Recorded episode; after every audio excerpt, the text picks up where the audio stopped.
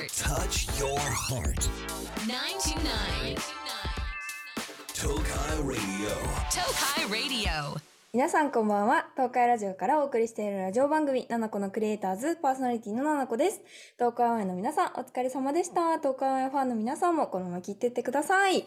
はい、こんにちは。あ、私は、今、なんと、オーストラリアにいます。放送の世界線だけじゃなくね、とうとうこの体本体もオーストラリアにいる、この、あの、東海ラジオ、オーストラリア局、かっこ私の家、あ、寮か。からお届けしております。いやー、面白いですね。この、このラジオは、東海ラジオだから、あの、東海3県で聞こえるやん聞けるやんなのに、当の本人は反対側にいるっていう、もうちょっとすごい不思議なことが起きてるんですけど、とりあえず皆さんラジオ、ラジコで聞いてください。ということでね、今回はリモートで初めて収録しているんですけど、リモートでは、あの、ズームを使って今、すごく必死にセットしてやっております。難しい。みんな聞こえてるかな？ちょっとこれ、どうなんだろうね。やっぱ、マイクは一応ね、ゲーミング用のマイクにしたから、一応配信の時に使ってるやつにしたんだけど、大丈夫なのかな？この Razer のマイクはちゃんと機能しているのか、なんかビビビって音とか入ってないかっていうのでちょっと不安なんですけど、ちゃんと私も聞いて、あの、ちゃんと直していきたいと思います。あ、オーストラリアだよ、とうとう本体。もうね、オーストラリアについて10日目になる。今日は9月の27日なんですけど、実際学校行ったのは6日間くらいで、もう、だいぶ慣れましたね。でも授業とかだったらまだ5日しかやってないんだけど、入学式とかもあったので、えめちゃくちゃ楽しく生活してます。なんか私ほんと適応能力めちゃくちゃ高いっぽくて、なんかもともと寝なくてもいいし、どこでも寝れるし、なんかどこでも楽しく生活できるタイプの、この旅行とか好きなタイプの人間だからさ、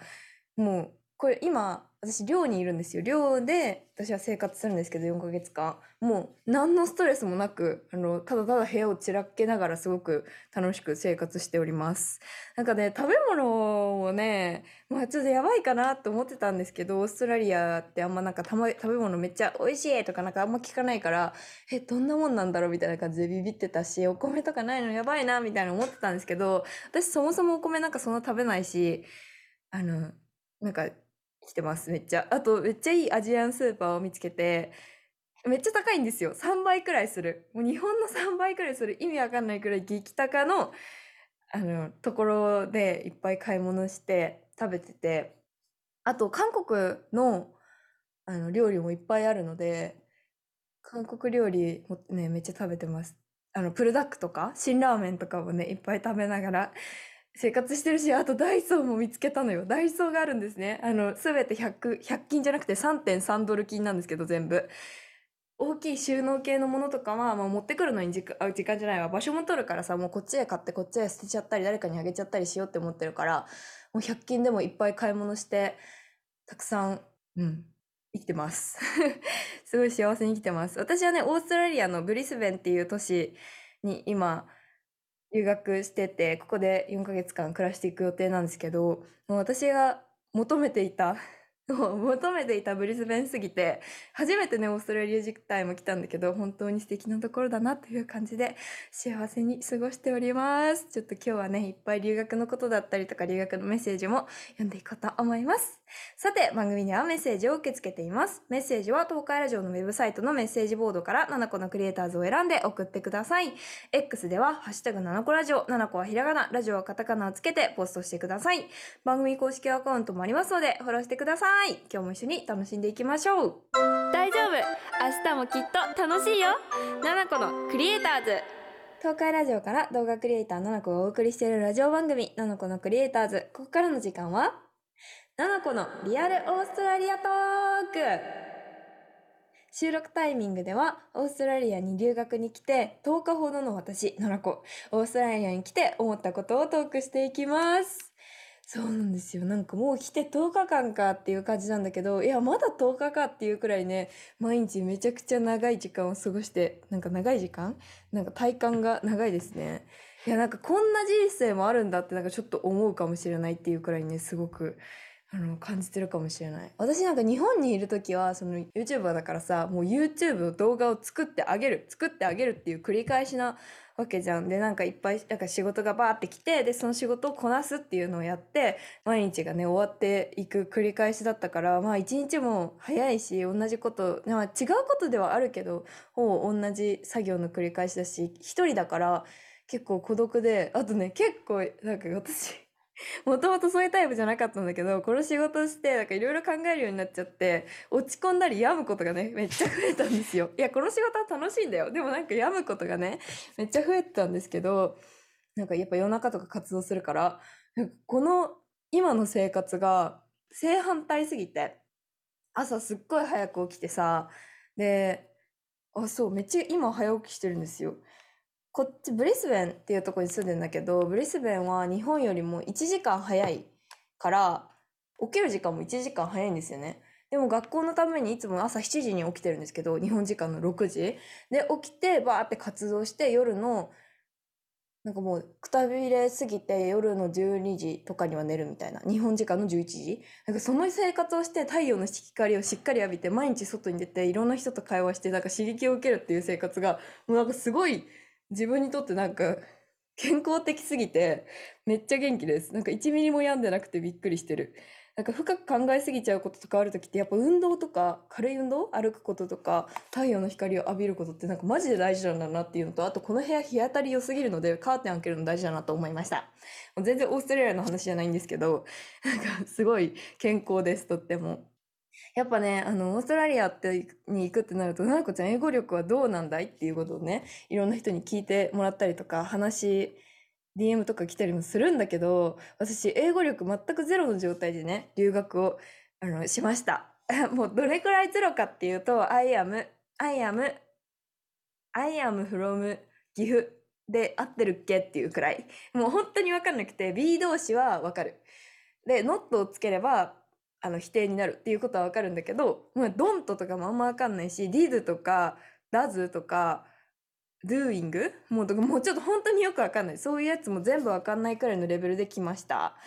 だからおあの英語力はマジで皆無なので本当に Google 翻訳ってすごいなって毎日思ってるんですけどなんかだんだんねなんか人の言葉がもともとはもう何言ってんのみたいな切れ目わかんないから聞こえなかったんだけど先生の話してることとかが単語がちょっと浮いて聞こえたりとかその単語の単語の一個の意味が分かればなんとなくあ書いてほしいんだな紙にとかがなんかどんどん分かるようになってきて、まあ、ちょっとちょっと聞こえるようになってきたかなっていう感じのレベルです。でも本当に単語そもそも単語力？単語を知らなすぎるから全然意味わかんないし喋るなんてもうもってのほかだっていうくらいねもう全くできなくてよくインスタとかで毎晩なんか何を今日何があったかっていうのを英語で話すそしてみんなに添削してもらうっていうというのをやってもらってるんですけど過去形使った方がいいよって教えてもらうくらいに全然できないんですよね。でもなんかすごい楽しいです。なんか自分が思っなんか自分ってやっぱこの毎日同じ生活をしてさ同じこの YouTuber っていうことにすごい特化した人間になってきてたから新しく学ぶことってあんまなかったんだよね。なんか生活してて。でもこの英語を学ぶっていうこの勉強するっていう行動を久しぶりにしてすごく楽しいです。やっぱ一個さその授業っていうものに集中するだけでもすごい気持ちがすっきりするしなんか勉強して何かレベルアップして世界が広がっていくのを感じるのがすごい楽しいですね。だから大人になってからの習い事とかめっちゃいいなって思った。だから帰ってからも英会話とかやりたいなって思ったし留学オーストラリアからは4ヶ月で帰っちゃうけど違う国もまた行きたいなって思うくらいにすごい楽しいです。なんかでも本当何もできないの私。英語全然喋れないんだけどうーん I うーんなななんだろうな。なんかねあのインク系をちょっと使うよう使えるようになってきたりとかあと単語をちょっと覚えたりしするようになったからあ最近覚えたのはねみんな使うからオールオールモーストだっけ？アザー？アザーとオールモーストをめっちゃよく使う。これを覚えたくらいなんですけどとても楽しいです。そして英語を学べば学ぶほど日本語がなんか複雑すぎてなんかよくこんな恐ろしい言語をいろんな外国の方は学んでくれてるんだなっていうことを感じますね一文長すぎだろ日本語でめっちゃ思うもん なんかあと主語言わなすぎだし、にとか、がとか、でとか、のとか、あと漢字にも読み方いっぱいありすぎて、怖いね。日本語って怖いなって思いましたね。いや、すごい。英語力は全然伸びないけど、でも、英語全然できないけどさ、この単語をもうバンバン口からパワーパーってもう相手に向かって投げつけてたら相手もなんか理解してくれるから意外と文法って必要ないのかもなとか思ったり もしました。まあ大事なんだけど、この英会話っていう友達を作るっていうことに関してはもう綺麗な英語をさ、使わなきゃいけないとか、あをつけなきゃいけないとか、ざをつけなきゃいけないとか、なんか to と from とか、なんか for とか、なんかそういうなんか前置詞とかを綺麗にやんなきゃいけないとか考えずに、もうとりあえずもう手と、手と口でなんかボンボン言葉喋って、あとはどうしても難しかったら Google 翻訳を使えば誰でも喋れるから、なんか意外と世界って広いんだなって思いました。っていう、このね、日本語の一文も恐ろしく長いですね。でね、学校はね、みんなね、年下なんですよ、うちの学校は。で、結構多いよ。200人とかいて、語学学校なんだけど、めっちゃ年下の子ばっかりです。20歳とか22、22、23くらいですね。私25だからみんな年下で、男の子も多いから、みんななんか、ほん、ちょうど弟って感じで、みんなめっちゃ、あの、可愛い。可愛いです。すごい、みんなコミュニケーション取ろうとしてくれてるし、私もいっぱい喋ろうって思ってて、楽しいですね。友達もできて、昨日とかはみんなで、あの、5人で韓国料理を食べに行ったりしました。韓国人の友達と日本人の友達とって感じで。韓国人の友達はやっぱ仲良くなりやすい。私も韓国行ったことあるし、韓国の子も日本に来たことあるから結構話しやすかったり、食べ物とかも似てるからさ、なんか、焼酎とかチャビするとか、なんかそういうやつとか、プルダック好きなんだよねとか、辛ラーメン好きなんだよねとか、こっちもちょっと韓国語分かったりもするから、すごい仲良くなりやすいなって思いました。日本人の友達もできたり、あとね、日本人のね、友達で年下の男の子なんだけど、あの、まさかの岐阜の子もいて、なんか喋ってて、え、どこから来たの？みたいな。Where are you from? ってめっちゃ言うんだけど、Where are you from? と How old are you? をめっちゃ言ってんだけど、そしたら、あの、日本で in 岐阜って言ってて、え岐阜なの？みたいな。なんかその子と仲良くなったりとか、あと韓国の子と仲良くなったりとか、あとは、やっぱ日本人の友達増えるな。なんか年齢も違うし、男の子とかそんな仲良くなるタイプじゃないけど、やっぱ日本っていうだけですごい親近感湧いてめっちゃ仲いいですね。あと女の子の友達もいるし、あと、最近できた、フランス人の男の子とかも仲良くなりました。その子結構仲良くて、あの、日本の調味料のあの甘だれが欲しいから買ってきて欲しいとかだからでそういう話をしてたりとかなんか今度ラーメン食べに行こうってみんなで話してたり。あれすごい楽しいです。あラーメンありますラーメン。そうオーストラリアにねラーメンがあるんですよ結構。オーストラリアってすごいいろんな国の人だったりいろんな国籍の人がいるからあの韓国の有名なチキン屋さんがあったりとか韓国の有名なタピオカ屋さんがあったり台湾の有名なタピオカ屋さんがあったりあと日本の博多系のラーメンがあったりとか、